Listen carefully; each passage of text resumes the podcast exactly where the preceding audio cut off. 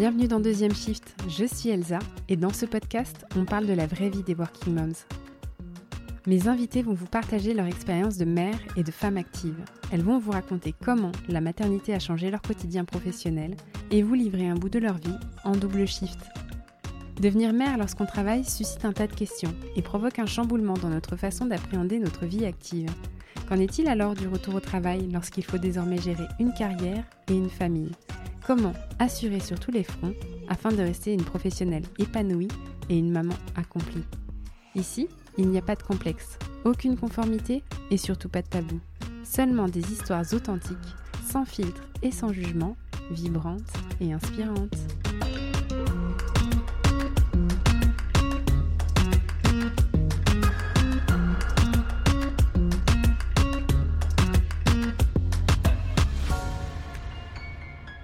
Si 2020 a été une année éprouvante et mouvementée pour la plupart d'entre nous avec le début de la pandémie, certaines personnes n'ont pas considéré le coronavirus comme leur challenge de l'année. Daisy fait partie de ces personnes. Daisy, c'est la maman de Sacha et Elliot, et à 35 ans, elle a déjà vécu trois vies professionnelles. En 2020, et après une première carrière d'art thérapeute puis d'infirmière à mi-temps, elle avait prévu de se lancer à 100% dans l'illustration, une très ancienne passion qui ces dernières années s'était développée au point de se dire qu'elle pourrait en vivre. Mais comme souvent, il y a les plans qu'on se fait et il y a la réalité. Et cette réalité, pour Daisy et sa famille, ça a été de découvrir l'autisme de Elliot. Depuis les deux ans d'Elliot, Daisy et son mari Mathieu avaient identifié des retards dans le développement de leur enfant, des comportements différents, des crises répétitives et inexpliquées. Et puis, suite à une consultation chez leur pédiatre, celui-ci leur parle de la nécessité de faire un diagnostic quant à un potentiel trouble du spectre autistique. Le 18 mai de l'année dernière, le diagnostic a confirmé l'autisme et depuis la rentrée scolaire de septembre, Elliot bénéficie d'une prise en charge spécifique dans une classe de maternelle adaptée. Un souffle d'air pour Daisy qui a pu reprendre le développement de ses activités professionnelles à temps plein, mais aussi pour toute la famille qui a retrouvé la sérénité de son foyer. Dans ce 23e épisode, Daisy se livre avec générosité et transparence sur son histoire de femme et sur celle de sa famille dans laquelle l'autisme s'est invité.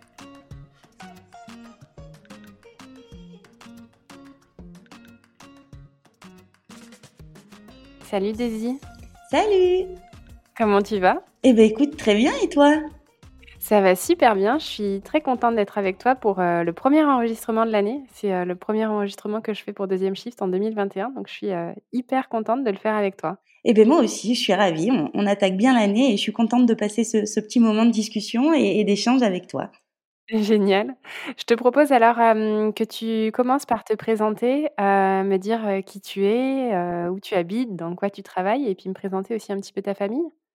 Eh ben, je m'appelle Daisy et c'est pas un nom d'emprunt, c'est vraiment mon vrai prénom et c'est pas moi qui l'ai choisi, mais j'en suis très contente.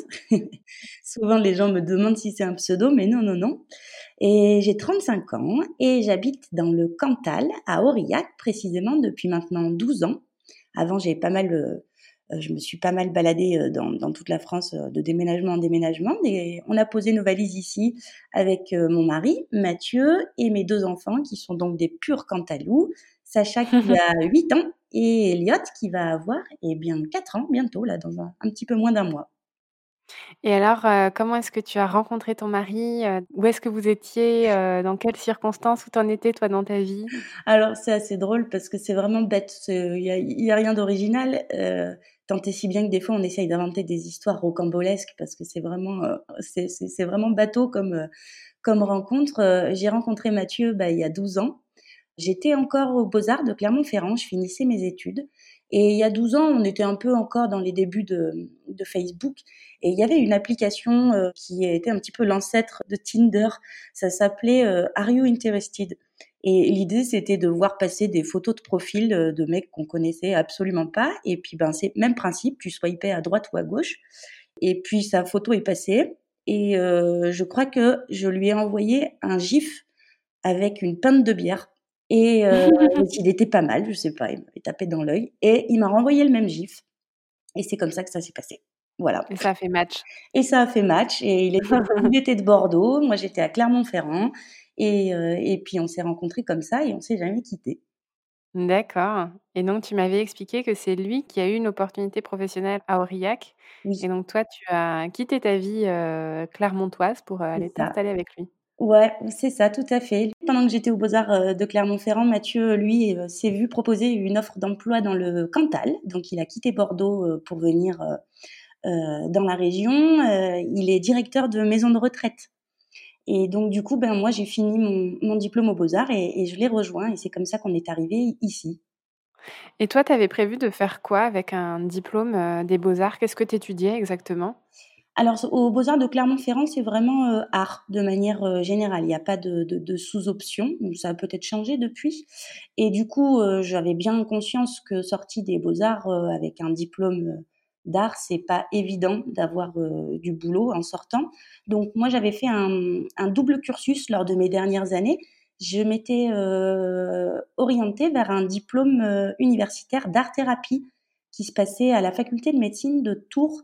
Et donc, du coup, pendant deux ans, je faisais des allers-retours entre Clermont-Ferrand et Tours pour passer ce diplôme universitaire, histoire d'avoir euh, une, une, des connaissances en plus et une possibilité professionnelle un petit peu plus ouverte. Qu'est-ce qui t'intéressait dans la partie art-thérapie? Alors, je crois qu'en fait, ce qui me plaisait beaucoup là-dedans, c'était l'idée euh, surtout d'être au contact des autres. C'est quelque chose qui m'a toujours euh, plu. L'humain, en général, quel qu'il soit, euh, voilà, je me suis orientée là-dedans parce que c'était l'occasion d'apprendre et d'être au contact le plus possible avec des gens qui en avaient besoin et d'aller dans des rencontres hyper enrichissantes.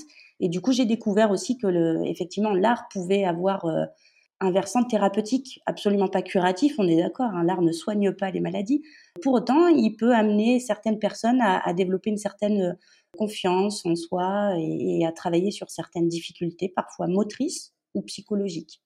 Et donc, il y a des personnes qui sont art thérapeutes. C'est ça, tout à fait. C'est un diplôme officiel hein, et, c'est une nouvelle profession euh, qui est paramédicale, qui a encore un petit peu de mal à, trouver sa légitimité parce que euh, ben, parce qu'elle a du mal à se situer entre les psychothérapies ou voilà, c'est pas toujours évident, mais c'est un très beau métier et qui peut faire beaucoup de bien.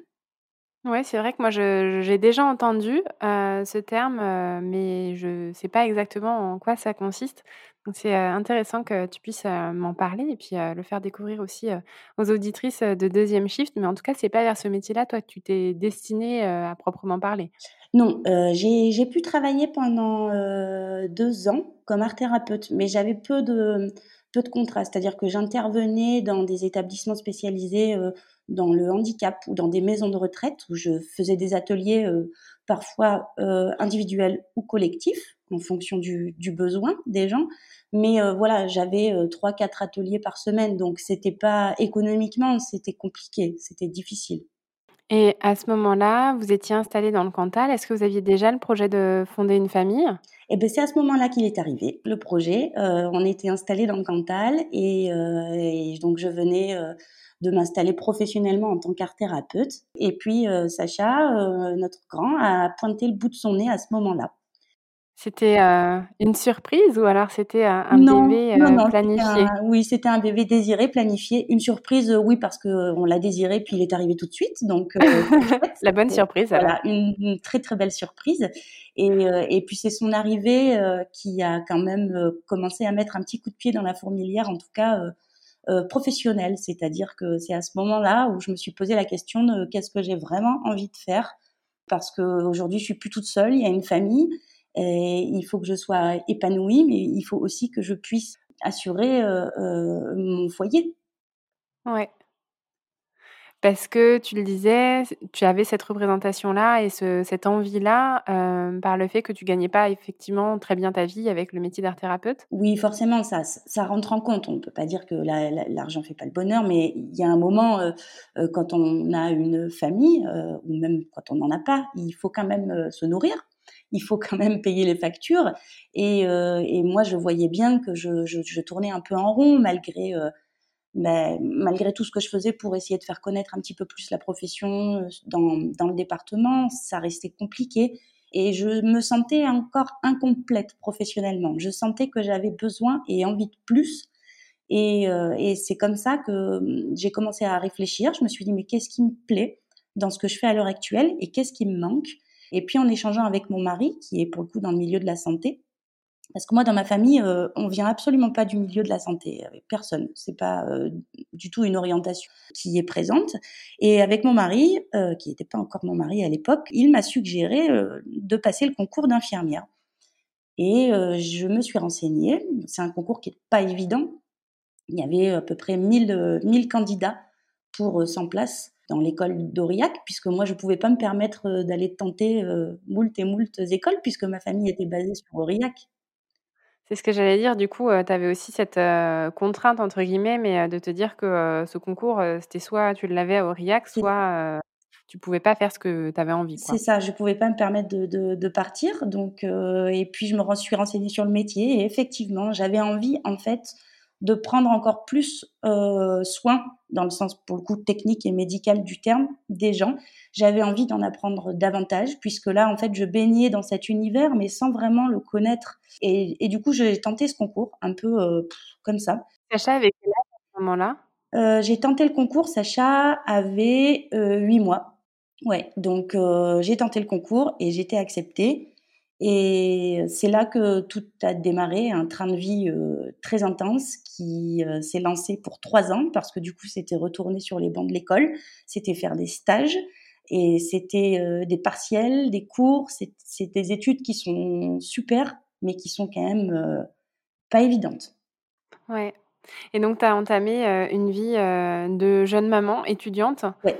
donc très intense parce que c'est des cours en présentiel, c'est des stages aussi, j'imagine, avec des horaires qui sont des horaires des infirmières, des infirmiers, donc parfois de nuit, parfois en horaire de nuit. Comment tu gérais avec un, petit bébé et avec aussi le métier à responsabilité de ton mari? Eh ben, c'était pas évident, mais en fait là, c'était vraiment un travail d'équipe, c'est-à-dire que mon mari a beaucoup pris le relais. Euh, pour tout ce qui était euh, de l'organisation déjà avec Sacha, c'est-à-dire qu'il fallait l'emmener chez la nounou, mais moi le matin, quand je prenais mon poste à 6h30, je n'allais pas réveiller Sacha pour l'emmener chez nounou. Donc Mathieu euh, prenait le relais sur tout ce qui était un petit peu organisation. Et on s'en est sorti comme ça. Après, j'avoue que je travaillais beaucoup les soirs, une fois que Sacha était au lit. Bon, il se couchait tôt, Sacha, donc à 8h30, il faisait dodo. Et puis bah, moi, de 9h à minuit, 1h du matin, euh, tous les soirs, euh, j'étais derrière mon petit bureau en train de travailler mes cours. Et là, euh, à ce moment-là, ta vie de couple, c'était pas compliqué parce que c'est vrai que c'est l'enjeu aussi de beaucoup de, de parents. S'il y en a un qui a, qui a une passion et qui s'y accorde le soir, vous, vous avez bien vécu ça en tant que couple? On a eu des hauts et des bas forcément parce que du coup il y a les périodes de, de, de, partiels qui sont hyper stressantes. Donc forcément, j'étais pas, euh, j'étais pas toujours au top du top. Euh, j'étais stressée, j'étais aussi fatiguée parce que c'est vraiment un rythme très soutenu. Mais on a toujours gardé en tête que euh, ce choix, on l'avait fait aussi ensemble et on l'avait fait pour nous. Donc de la même manière où, tu vois, si on fait un petit point sur l'actualité en ce moment, Mathieu, c'est pas évident pour lui avec avec le Covid, avec euh, cette gestion euh, des, vaccins qui arrivent ou pas. Donc, il est dans un état de stress euh, pas évident. Et ben, je, je lui laisse aussi cette liberté-là. Et, et, je le laisse, je sais que ses émotions sont parfois un peu décuplées et comme ses réactions, mais, mais je sais qu'il traverse une, une passe pas évidente. Donc après, nous, ça a duré trois ans, mais, mais je pense que c'est aussi comme ça que notre couple a tiré sa force. C'est vraiment un respect mutuel et, euh, et puis surtout beaucoup de discussions parce que c'est important aussi euh, parfois de reconnaître, de dire ouais, je suis désolée, mais en ce moment je suis vraiment pas, euh, je suis pas au top et puis alors je dois pas être sympa à vivre. Il suffit de le reconnaître. Dès lors qu'on le reconnaît, l'autre le reçoit beaucoup plus facilement en fait. Il en a conscience quoi. Ouais. Ouais et à aucun moment dans ces trois ans, tu t'es dit, que que c'était pas la bonne option, que tu avais fait une bêtise, de reprendre tes études? Est-ce que tu as regretté à un moment? Est-ce que tu as eu envie d'abandonner? Non, j'ai probablement eu plusieurs fois envie d'abandonner quand, ben, j'avais un stage à 40 km de chez moi, que j'attaquais à 6:00 du matin et qu'il neigeait, donc il fallait que je me lève à 4:00. Ouais, là, j'ai dû me dire: «Mon Dieu, mais mais pourquoi? Mais qu'est-ce qui m'a pris?» mais mais non, j'ai pas lâché parce que déjà, je réussissais. En fait, je me suis rendu compte de quelque chose qui m'a fait énormément de bien parce que moi, j'ai eu un parcours scolaire avant euh, pas toujours évident. J'étais à la limite parce que entre la dyslexie, entre mon hyperactivité, j'étais pas une élève standard. C'était pas toujours facile. Et là, ben, en fait, j'y arrivais. J'étais dans les premiers de la promotion, je travaillais, je réussissais et je voyais le résultat. Donc du coup, ça me motivait vachement pour pas lâcher quoi. Vraiment, ça m'a fait ça m'a fait vraiment du bien et ça m'a fait grandir de me rendre compte que ben j'étais capable en fait. Et tu étais à la bonne place. Ouais, tout à fait. Et au niveau familial, heu, pendant ces études, heu, à quel moment est-ce que vous pensez à, heu, agrandir votre famille?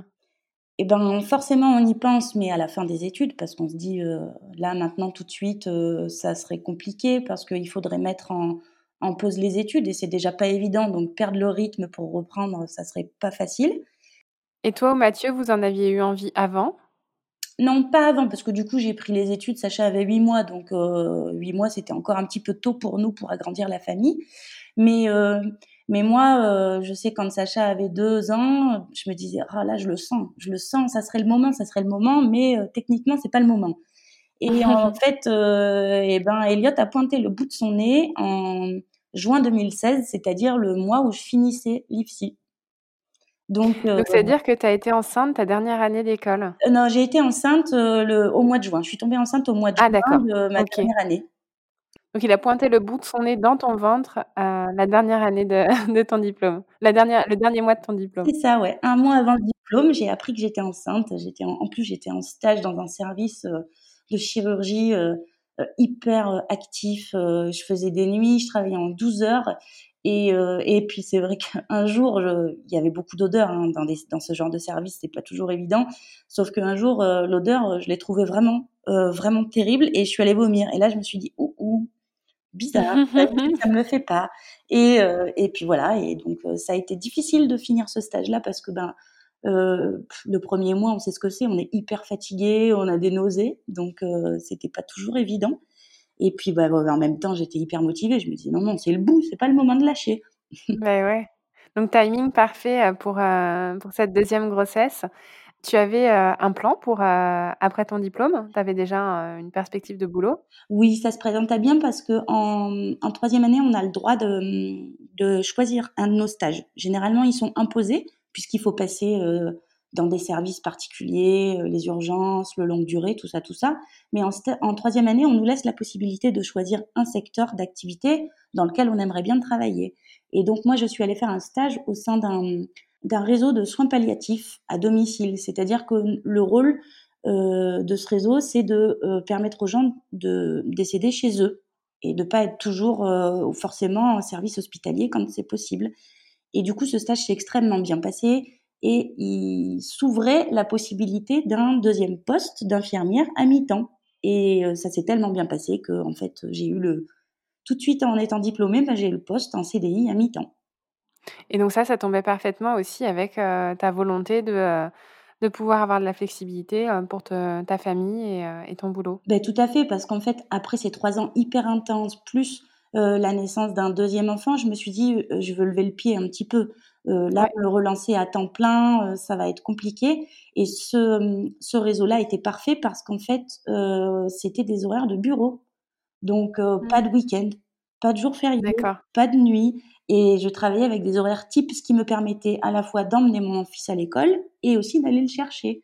Et ça, c'est quelque chose euh, que j'avais pas pu avoir pendant les années précédentes. Donc, c'était top, plus un mi-temps, parfait avec un nouveau-né. Donc, tout était parfait. Et comment tu as ressenti et vécu le fait d'être enceinte et de devoir annoncer à un employeur tout nouveau mmh. que tu allais rapidement t'absenter? Alors ça, c'est vraiment la base. L'honnêteté et la transparence, ça me semble essentiel dans les relations professionnelles. Bon, après, c'est pas toujours possible parce que ça, ça dépend des gens qu'on a en face. Mais du coup, moi, j'ai été honnête tout de suite. Je crois que je leur ai dit, bah, le jour où ils me proposaient le CDI, je leur ai dit, bah, écoutez, je, je suis, euh, je suis enceinte, c'est tout frais, euh, tout neuf, mais je préfère vous le dire. Alors après, je leur ai dit, je souhaite pas prendre de congé euh, parental parce que le mi-temps me permettra d'être disponible pour mon bébé, en tout cas un minimum. Enfin, ça me correspondait. Ça leur a posé absolument aucun souci. Après, c'était que des femmes. Est-ce que ça joue Voilà, ça c'est une question aussi. Ouais, ouais, ouais. Donc en tout cas, tu as joué, tout de suite la carte de la transparence. À aucun moment tu as été mal à l'aise avec ça? Ouais, si, quand même, parce que bon, on te, on te dit euh, le poste est pour vous. Oui, d'accord, je viens signer, mais j'ai juste une petite surprise. ouais, forcément, au moment tu te dis, euh, oula, enfin, je, oui, mais en même temps, c'est la vie. Je vais pas leur cacher, ou je pourrais pas leur cacher bien longtemps. Et puis moi, je, il est hors de question que je cache cette joie d'avoir mon deuxième enfant. Donc, on est honnête, c'est aussi, on partait pour un CDI, alors autant être honnête avec sa direction tout de suite, quoi. Oui, ouais, bien sûr. Et donc, euh, te voilà partie euh, dans ce nouveau boulot euh, en ayant un enfant qui était quand même pas très grand, parce qu'il avait à peu près 3 ans, Sacha. Oui, oui, 4 ans, oui, oui. 4 ans, ouais. Et, et, un deuxième bébé en route. C'est ça. tu t'arrêtes sur un congé maternité classique. Oui. Et comment ça se passe, le retour au travail? Eh ben, je m'arrête sur ce congé de maternité je reprends le, travail euh, normalement, ça se passe bien. Et, euh, là, je, découvre que jongler avec euh, deux enfants, plus un boulot, plus la maison, puisqu'au même moment on décide de construire une maison, ouf, bah c'est intense quand même hein, comme rythme. Hein. Moi qui espérais avoir pouvoir souffler un petit peu, je me rends compte qu'en fait, euh, un, un, projet fini, c'est aussi l'ouverture sur un nouveau projet. Donc du coup, c'est fatigant, et je me remets à dessiner. Je ne sais pas pourquoi, un besoin, et je me remets à dessiner, à dessiner euh, mon quotidien, euh, des petites choses. Et euh Alors, on va s'arrêter un tout petit peu là-dessus parce qu'effectivement, on l'a pas précisé au début de l'épisode. tu es toi maintenant illustratrice. Tu as fait les beaux arts parce que tu avais cette passion-là aussi du dessin. Et tu te remets à dessiner. Depuis combien de temps tu t'étais pas mise à dessiner? Depuis combien de temps tu avais laissé de côté le dessin? Donc je me suis remise à dessiner parce que et ça faisait à peu près, euh, je crois que les derniers dessins que j'ai faits, c'est quand j'étais euh, art thérapeute dans cette période-là où je baignais encore dans cet univers euh, artistique. Mais après, quand j'ai mis le pied à l'école d'infirmière, c'était plus possible. J'avais plus le temps et j'étais plus du tout dans cette dans cet état d'esprit-là finalement cet état d'esprit, il est revenu à moi comme un exutoire, comme un exutoire pour coucher un petit peu toutes ces choses entre les relations euh, pas toujours faciles avec nos patients quand il s'agit de soins palliatifs, euh, entre cette nouvelle vie de mère de famille, de deux enfants, entre toutes ces choses qui gravitaient autour de nous, et eh ben le dessin est, est revenu tout seul, sans que, sans que je m'en rende compte. C'était ton art thérapie à toi? Oui, je pense qu'on peut dire ça, oui, effectivement, c'était un besoin c'était un besoin de, de, de, de coucher ces choses-là comme certains peuvent les écrire. Et ben moi je me suis mis à les dessiner et ça me faisait beaucoup de bien de pouvoir sortir un petit peu tout ça. Alors je pouvais dessiner des choses par rapport à, à mes patients, à mes relations, à des petites histoires euh, parfois rigolotes, des anecdotes, des choses par rapport à mes enfants, à mon mari, à notre quotidien. C'était vraiment euh, un petit peu comme mon journal intime. Et qu'est-ce que tu en faisais de ces dessins-là? Au début, je les gardais pour moi. Et puis un jour, je ne sais pas pourquoi, j'ai eu envie de les montrer. Et pour les montrer, eh ben, je me suis inscrite sur Instagram. Et euh, j'ai commencé à publier mes dessins comme ça. Et c'était en février 2017. Euh, oui, c'était au moment de la naissance d'Eliott, euh, février-mars 2017 à peu près. D'accord. mon compte Insta et je balance mes premiers dessins. Et là? Et ben là, ça marche. je sais pas, ça, ça interagit, ça fait rire. Euh, on m'en demande d'autres. Je me prends au jeu, je me plais. Et plus le temps passe, plus je me rends compte que euh, cette activité de dessin prend beaucoup de place euh, sur ce sur ce temps libre, en tout cas, que me laissait le mi-temps. Donc, ton mi-temps, il était organisé comment? Tu travaillais tous les jours, mais un petit peu ou tu avais des jours où tu étais complètement libre? Ouais, je travaillais le lundi toute la journée, le jeudi après-midi et le vendredi toute la journée. Donc, j'avais mon mardi, mon mercredi et mon jeudi matin.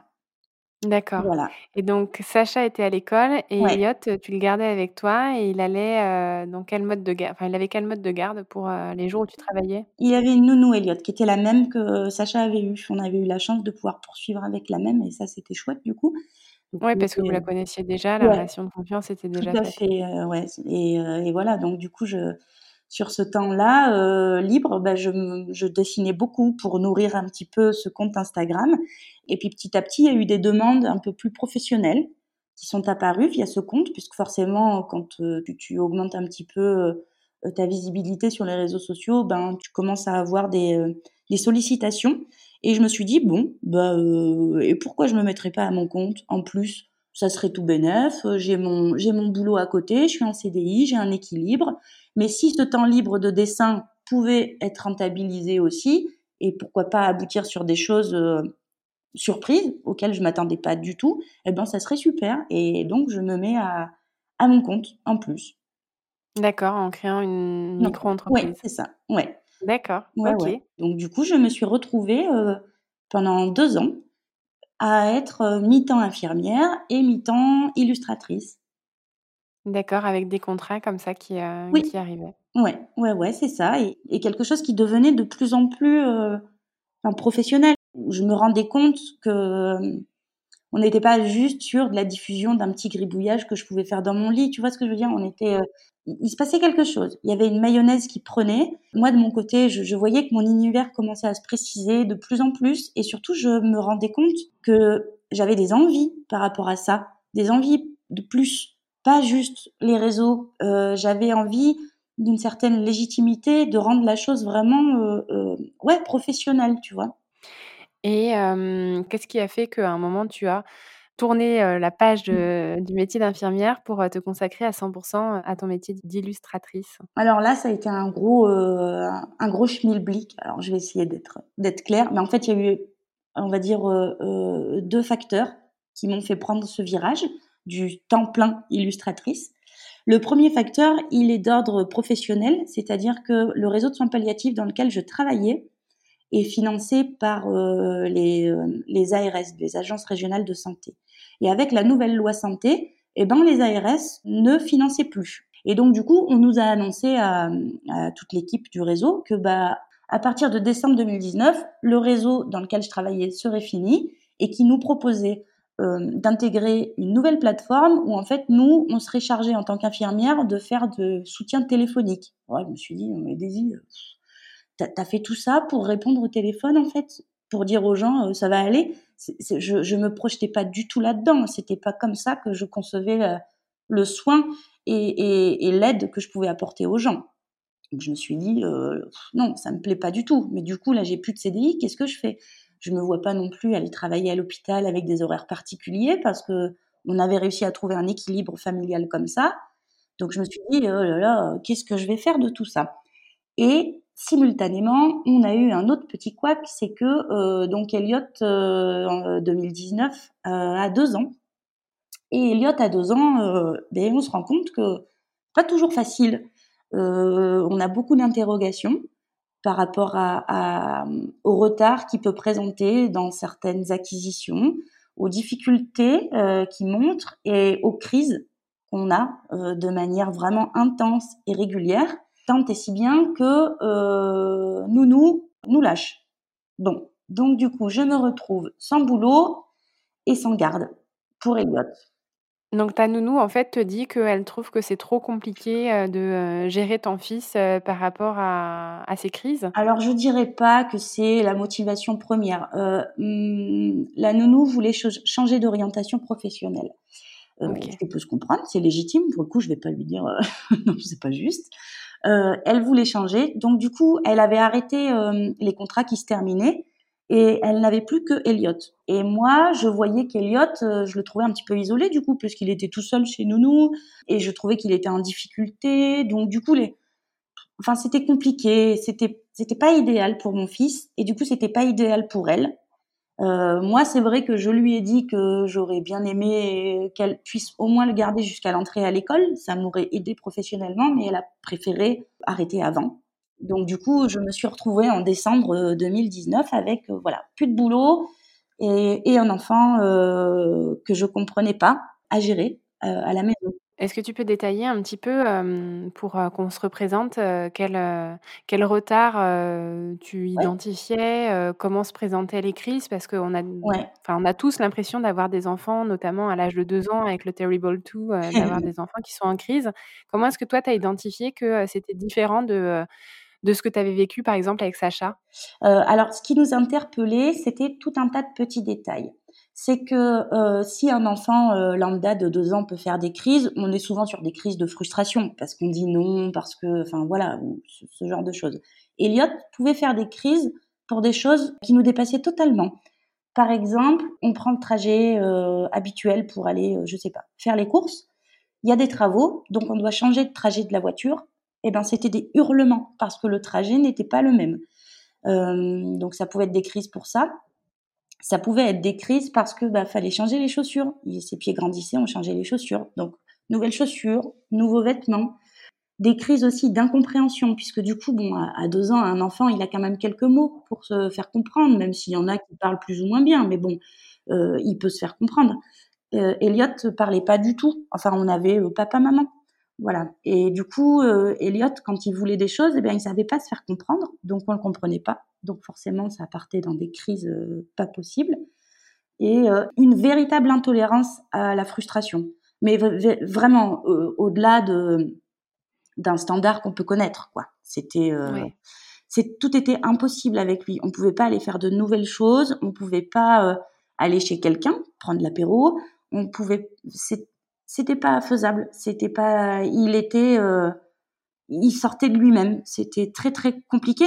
Et tu vois, on s'est marié en juillet, euh, en juin 2019.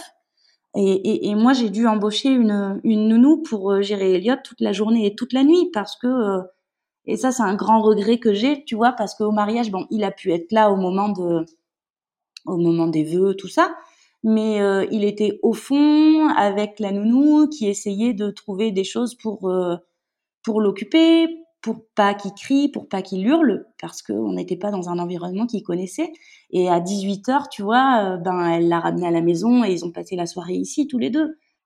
Parce qu'il avait vraiment besoin de cette routine, en fait. c'est de son environnement quotidien, routinier, où il était dans des repères familiers. Ouais, c'était pas, c'était pas possible de le sortir de ça. Donc, c'est comme ça qu'on a commencé un petit peu à, à, se poser des questions, ajouter au fait qu'il avait aussi des intérêts très restreints. C'est-à-dire que s'il ne parlait pas à deux ans, pour autant, il, il récitait l'alphabet dans un sens et dans l'autre. Il comptait, euh, à deux ans, il comptait facilement jusqu'à 50. Euh, il additionnait des petites sommes comme ça. Il faisait, il était très répétitif là-dessus, quoi. Il jouait pas. On ne pouvait pas euh, lui lire d'histoire. On pouvait pas se raconter des choses. Il n'y avait pas d'interaction, en fait. Oui, il était sur des centres d'intérêt qui pourraient être particuliers pour un enfant de deux ans, mais il était il n'était pas intéressé par des choses de son âge, qu'on pourrait qualifier de son âge, et puis il était euh, en boucle sur des choses euh, un peu complexes pour un enfant de deux ans d'ailleurs. Ouais, et puis, et puis je te dis, pas d'interaction. C'est-à-dire que tu peux pas euh, faire un jeu, tu pouvais pas faire un jeu avec lui. C'était pas possible. C'était lui qui menait toute la danse. C'était que ses choses à lui, ses décisions à lui, et nous, il fallait qu'on s'y adapte. En tout cas, c'est ce qu'on a fait pendant un certain temps pour pouvoir avoir moins de crises possibles parce que les crises c'est terrible quand tu as des crises à longueur de journée c'est des crises enfin je veux dire euh, et encore Elliot a jamais euh, montré de, de violence ni envers lui-même ni envers les autres donc on n'avait pas cet aspect-là qui peut être présent parfois dans l'autisme mais euh, c'était des hurlements. Nous on en pleurait. On en pleurait quotidiennement avec mon mari. On savait pas. On savait plus comment s'en sortir quoi. Donc, tu as, mis le mot hein, sur, sur la pathologie dont il est atteint, qui est l'autisme. C'est quelque chose dont vous avez eu connaissance et sur lequel les mots ont été mis mmh. récemment, puisque c'était en milieu d'année dernière. Oui, c'est ça, ouais, ça a été mis. Bah, le 18 mai, le jour de notre rencontre, et eh ben, on a eu le diagnostic officiel, ouais. Et tu me disais que vous aviez déjà identifié que ça ressemblait à des troubles autistiques. Bien sûr, bien sûr, parce que ben, forcément, là, mes études d'infirmière ont un peu joué, hein, parce que du coup, euh, euh, c'est des choses aussi qu'on apprend, même si on l'approfondit pas, parce que c'est pas des études de psychologie ou de psychiatrie, mais en tout cas, on apprend. Parce que les TSA, donc troubles du spectre autistique, euh, il y a énormément de gens qui sont touchés par ce trouble-là, et ils sont tous singuliers. Euh, comme on le dit souvent, il y a autant d'autistes, euh, de formes d'autisme que de que d'autistes. Euh, donc du coup, il y avait des choses quand même qu'on commençait à, à, identifier. Donc ouais, ça a quand même permis vite de nous mettre la puce à l'oreille et surtout ça nous a permis de nous dire oulala si c'est ça il faut vite qu'on puisse poser un diagnostic parce que sans diagnostic officiel ben, tu peux pas avoir après toute la prise en charge qu'il faut et on le sait plus tôt on prend ses enfants, euh, plus tôt on les encadre comme il faut et on leur euh, apporte euh, tout le soutien qu'il faut, et ben mieux ce sera pour eux. Ouais. Ça pesait au niveau de votre famille, au niveau de la relation aussi entre Sacha et Elliot, ces, ces crises-là? Ben, Sacha et Elliot ont toujours été très, très fusionnels. Ils sont très, très liés.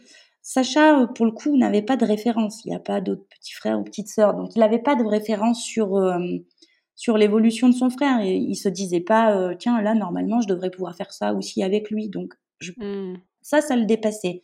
Par contre, une chose est sûre, c'est que tu as beau, en tant que parent, faire ce que tu peux pour protéger ton enfant, là je parle de Sacha, de ces difficultés-là. Euh, il y a un moment, Sacha, euh, enfin je veux dire, il avait 7 ans à l'époque, il voyait bien que ça allait pas. Il voyait bien, euh, il y a des fois, je veux dire, les larmes, t'essayes de pas pleurer devant eux, mais il y a un moment, les larmes, elles sont là.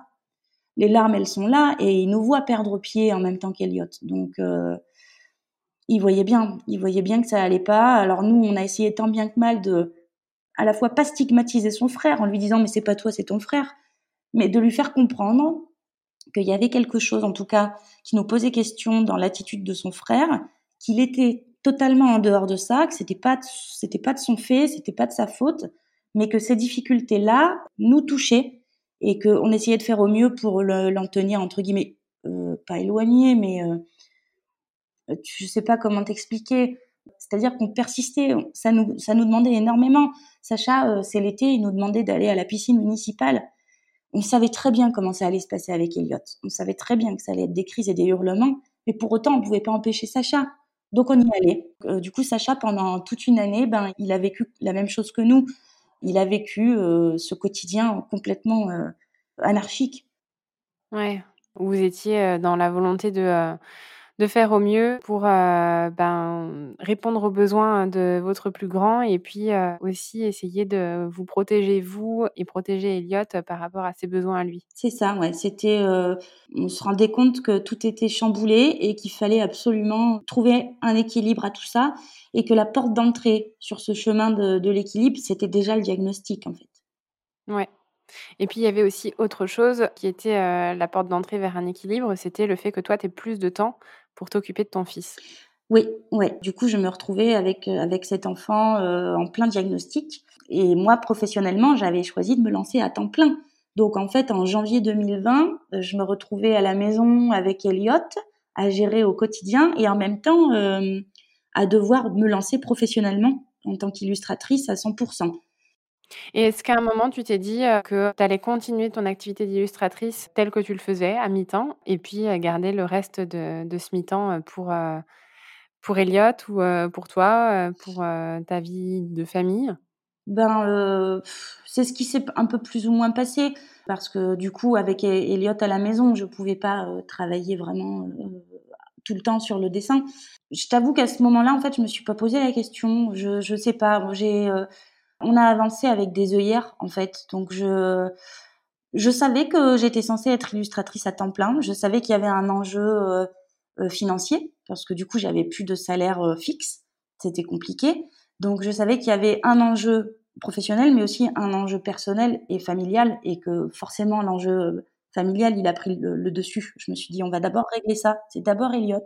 On va d'abord essayer de faire en sorte que notre famille trouve un équilibre et que tout le monde soit heureux et, et au bon endroit. Et, euh, mm. et après, ben, on verra. Et si à côté de ça, ben, j'arrive euh, à faire un petit peu avancer mon petit schmilblick d'illustratrice, et ben, et ben, tant mieux.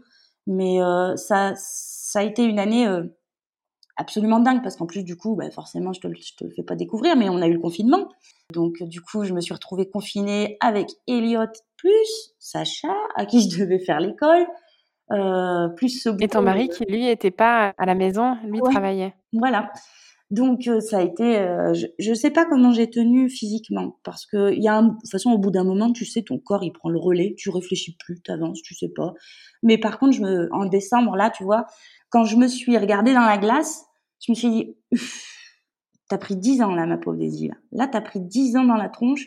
Je sais pas ce qui s'est passé, mais cette année-là, tu l'as senti passer, quoi. Et, et, voilà, donc donc du coup, effectivement, euh, euh, il a fallu, euh, il a fallu jongler au milieu de tout ça. Et fort heureusement, le diagnostic est arrivé assez tôt dans l'année. oui, je peux dire tôt, au mois de mai, parce que avec le Covid, c'était pas évident d'avoir tous les rendez-vous. C'est ce que j'allais te demander. Est-ce que tout ce qui a été procédure médicale, processus médical pour avoir un diagnostic par rapport à Elliot a été impacté par, euh, par le Covid? Bah, En fait, on a eu énormément de chance. C'est-à-dire que les premières questions euh, concernant Elliot, on les a posées à notre pédiatre euh, quand il avait deux ans. Et notre pédiatre nous avait naturellement orienté vers ce qu'on appelle les CRA, ce genre de choses, enfin les établissements vraiment qui sont censés poser les diagnostics, centres ressources autisme. Sauf que ces, ces lieux-là sont absolument débordés. Et au bout d'un an, on n'avait toujours pas de rendez-vous. Donc c'était mmh. compliqué.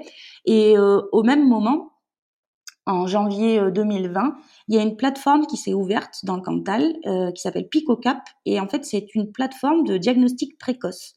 Et la plateforme toute fraîche, bah forcément euh, notre pédiatre a sauté sur le pas et en fait entre les premiers tests en janvier et le diagnostic en mai avec Covid au milieu, ça a été hyper rapide. On a eu une chance inouïe, une chance inouïe.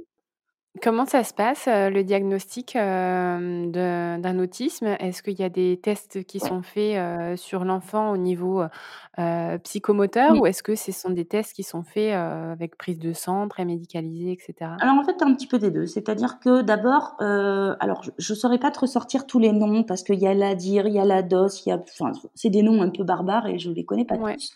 Le premier test, c'est un entretien avec euh, une psychologue et, une éducatrice qu'on a fait pendant deux heures, où en fait on a répondu à tout un tas de questions, mon mari et moi, concernant Elliot. Ce qui permet euh, notamment d'orienter un petit peu en se disant oui, effectivement, tout ce que les parents nous disent euh, nous laisse à penser qu'il y aurait peut-être un trouble autistique derrière. après, je te parle de ça parce que nous, il était tout petit, Elliot. Hein. Quand tu vas avec un enfant qui est déjà plus grand, ça se passe probablement différemment. Donc, on a mmh passé ce premier test-là. Et puis ensuite, Elliot est allé faire euh, des tests. C'était assez impressionnant. Nous, on était derrière une vitre sans teint parce qu'il fallait pas perturber le truc et on voyait notre petit Lily euh, derrière euh, devoir répondre ou participer à tout un tas de sollicitations et ça nous a permis, comme si on, ouais, vraiment comme si on était derrière un écran, c'était le cas, de prendre conscience effectivement de certaines choses qu'on n'avait pas vues, de se dire mais oui, c'est vrai que là, oh, je le vois, le pauvre, il comprend pas, il n'y arrive pas. Enfin voilà, ça a été assez éprouvant. Et puis ensuite, il y a eu des tests euh, psychomoteurs, euh, un bilan orthophonique aussi. Et en fait, le diagnostic, il est posé grâce à tout un tas de tests et de bilans de différents professionnels de, de santé. C'est pas juste une personne qui va vous dire euh, oui, non. C'est vraiment tout un tas parce que au-delà de poser le diagnostic, on doit aussi évaluer le degré de sévérité. Tu vois, il y a léger, modéré, sévère. Et sachant que ça, ce degré-là, il est pas, euh, il bouge dans le temps. Il n'est pas euh, parce qu'il se base sur des choses euh, qui sont justement sur lesquelles on travaille. Donc, donc voilà. D'accord. Et donc, dépendant en fait de, du degré de sévérité, il y a un accompagnement et puis toute une procédure mmh. d'aide au développement de l'enfant qui se met en place. Et c'est là que on a eu encore énormément de chance. Alors, tu sais, j'aime pas dire chance parce qu'en fait, euh, on a eu de la chance, oui, parce que tout s'est passé vite et bien, mais euh, c'est quelque chose qui devrait être le cas pour tous les enfants. Donc, euh, je ne peux pas dire qu'on a eu de la chance, parce que ça devrait tellement être ça pour tous ces enfants-là dans le besoin. Mais nous, le jour où le pédopsie nous a donc officialisé le diagnostic, on n'est pas juste reparti avec le diagnostic, on est reparti aussi avec toute une proposition de prise en charge pour Elliot.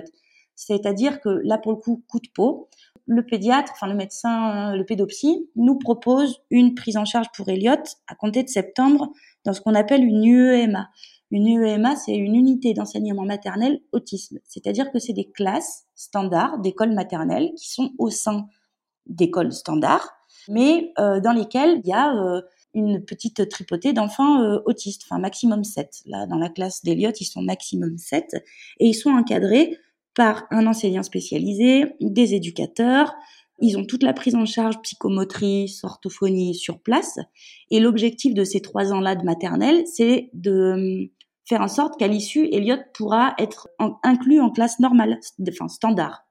D'accord, OK.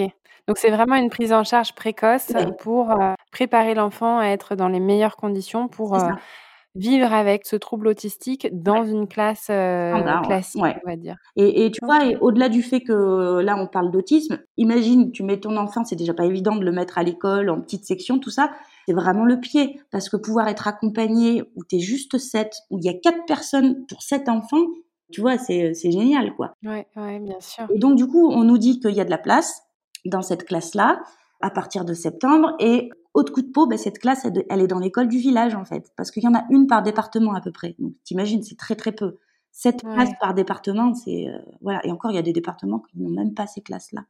Et donc là, ben, je me dis, ben oui, vite, vite. Donc, on monte le dossier euh, MDPH parce qu'il faut une reconnaissance du handicap, tout ça, les décisions, blablabla. Bla.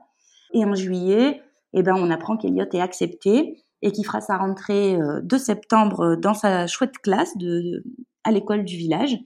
Et là, tout commence à se mettre en place doucement parce que du coup, ben, il est scolarisé tous les jours, cantine obligatoire. Et surtout, ils le prennent aussi la moitié des vacances scolaires parce que c'est des enfants que tu peux pas encore mettre en centre aéré. Ouais. Il y a un accompagnement qui est super intense et qui est parfaitement adapté et qui, euh, du coup, nous permettait de, ben, de nous retrouver, nous, en tant que famille, en sachant qu'en fait, Elliot, il est au meilleur des endroits qui soit, quoi. Euh, bien L'idée, c'était pas de m'en séparer, hein, j'aurais pu le garder à mi-temps ou quoi que ce soit, mais Elliot, il avait besoin de ça. Et aujourd'hui, tu vois, ça va faire quatre mois qu'il y est, c'est dingue les progrès. C'est plus du tout la même vie qu'on a. Et voilà, et moi, ça me permettait de me dire, ben là, je vais pouvoir me mettre à bosser professionnellement, en sachant que mes enfants, sont dans les meilleurs euh, endroits qui sont, euh, qui soient pour progresser. Et on va retrouver un équilibre familial et professionnel. Tu as vraiment senti le euh, avant et le après par rapport à, à la prise en charge d'Eliott dans, un, dans une école spécialisée Si tu pouvais voir ça, oui, ben oui, clairement. Avant, on pouvait avoir 3-4 crises par jour. Aujourd'hui, Elliot, il nous fait une crise toutes les, quoi, toutes les deux semaines, ce qui est totalement acceptable pour un enfant de, qui va avoir 4 ans. Hein. Je veux dire, c'est il y a un moment où il faut aussi faire la part des choses. Il n'y a pas que l'autisme, il y a aussi son âge. Un enfant de 4 ans, ça fait encore des colères. Donc, bon, euh, c'est totalement gérable. Et puis surtout, il a commencé à parler, il a développé son langage. Donc, au jour d'aujourd'hui, il n'y a toujours pas vraiment d'interaction euh, dans le langage. C'est-à-dire qu'avec Elliot, tu peux pas discuter. Mais aujourd'hui, Elliot, il vient me voir il me dit, euh, s'il te plaît, maman, je veux un bout de pain. Ben voilà, ben c'est quand même vachement plus pratique que ne pas arriver à le dire et hurler parce que l'adulte comprend pas, tu vois. Ouais. oui, vous avez en tout cas créé une relation dans laquelle il y a de la compréhension mutuelle. Voilà, c'est ça. Et il a appris à avoir confiance en nous, c'est-à-dire qu'on peut aller faire des nouvelles choses. Alors ça demande de prendre sur soi, ça, voilà, ça se passe pas toujours très bien.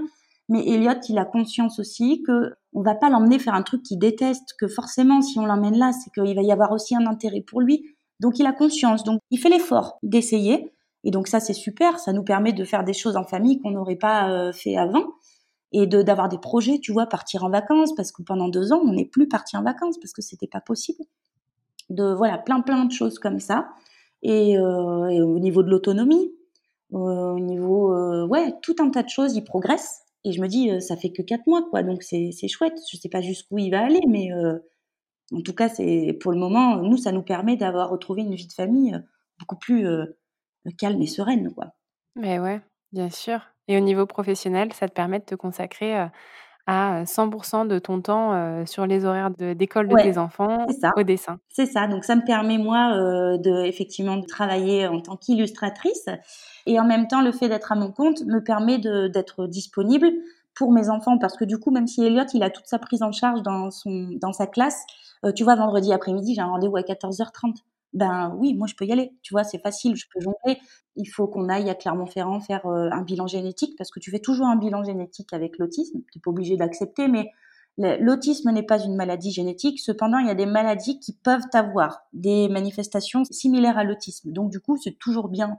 Enfin, moi j'estime que c'est bien d'aller faire ce bilan-là parce que si toutefois on voit qu'il y a quelque chose de génétique, je trouve ça quand même plus chouette euh, de pouvoir dire à mes enfants un jour, euh, ben oui, vous voulez des enfants, mais voilà, il y a quelque chose de génétique dans la famille, c'est plus honnête, tu vois. Donc ça veut dire partir à Clermont, deux heures de route, ben je peux, je suis indépendante.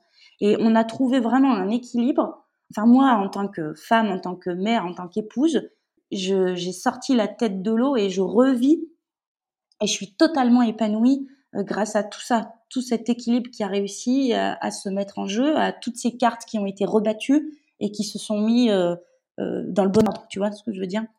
Ouais, ouais, je vois bien.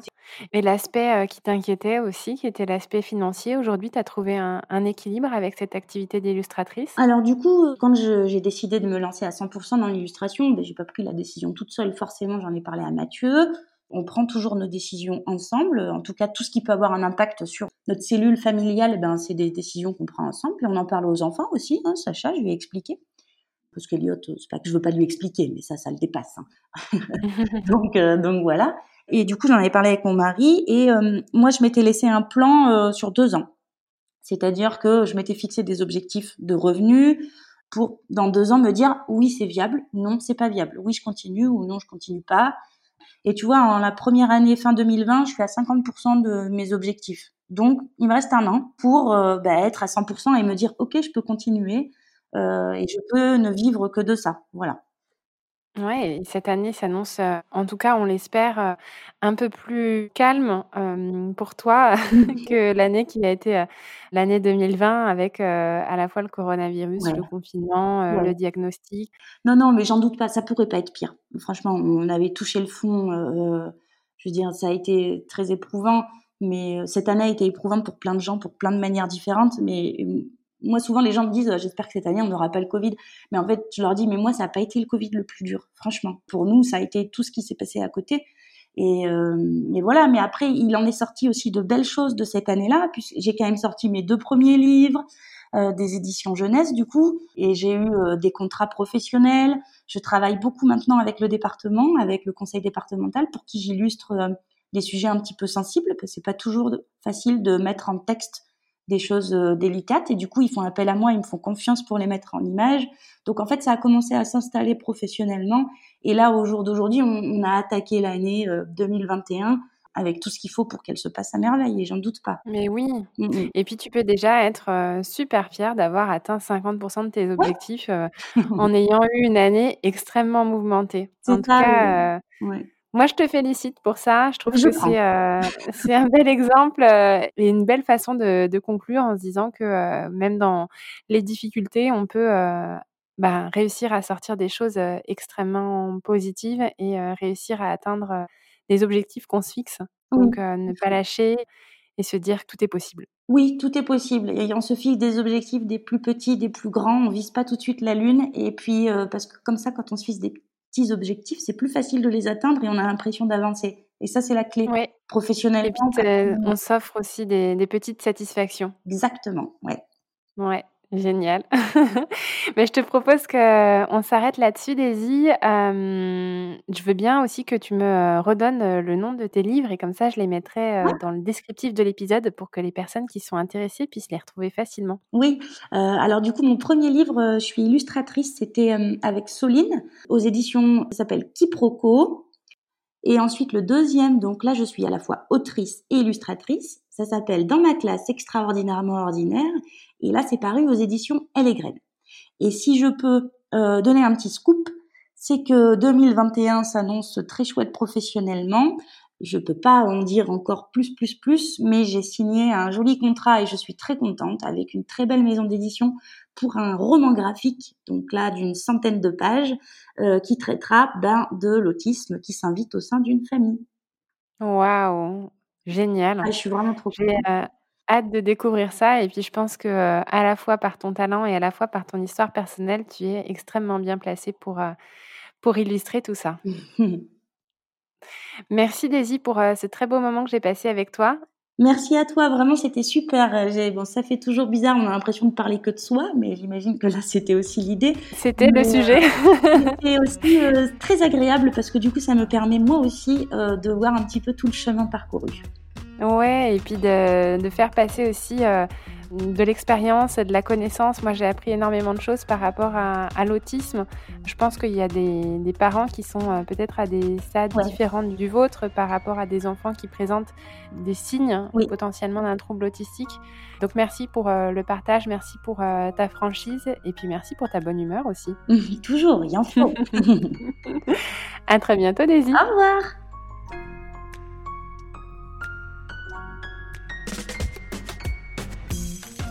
Cet épisode est maintenant terminé. J'espère que vous avez pris autant de plaisir à l'écouter que j'en ai eu à l'enregistrer. Si l'épisode et plus généralement le podcast vous plaît, je compte sur vous pour en parler, le partager et mettre une note et un commentaire sur Apple Podcast. Ça m'aide à faire connaître et à faire grandir la communauté Deuxième Shift. Je vous invite aussi à me rejoindre sur l'Instagram de Deuxième Shift pour avoir vos retours sur cet épisode. C'est également via ce réseau que je vous partage plus de choses sur mes invités et ma propre expérience de Working Mom. J'y crée une communauté bienveillante, inspirante et décomplexée quant à nos galères et nos succès carrière et maternité. Nous, on se retrouve par ici lundi prochain pour une nouvelle histoire de Working Mom. Et d'ici là, portez-vous bien.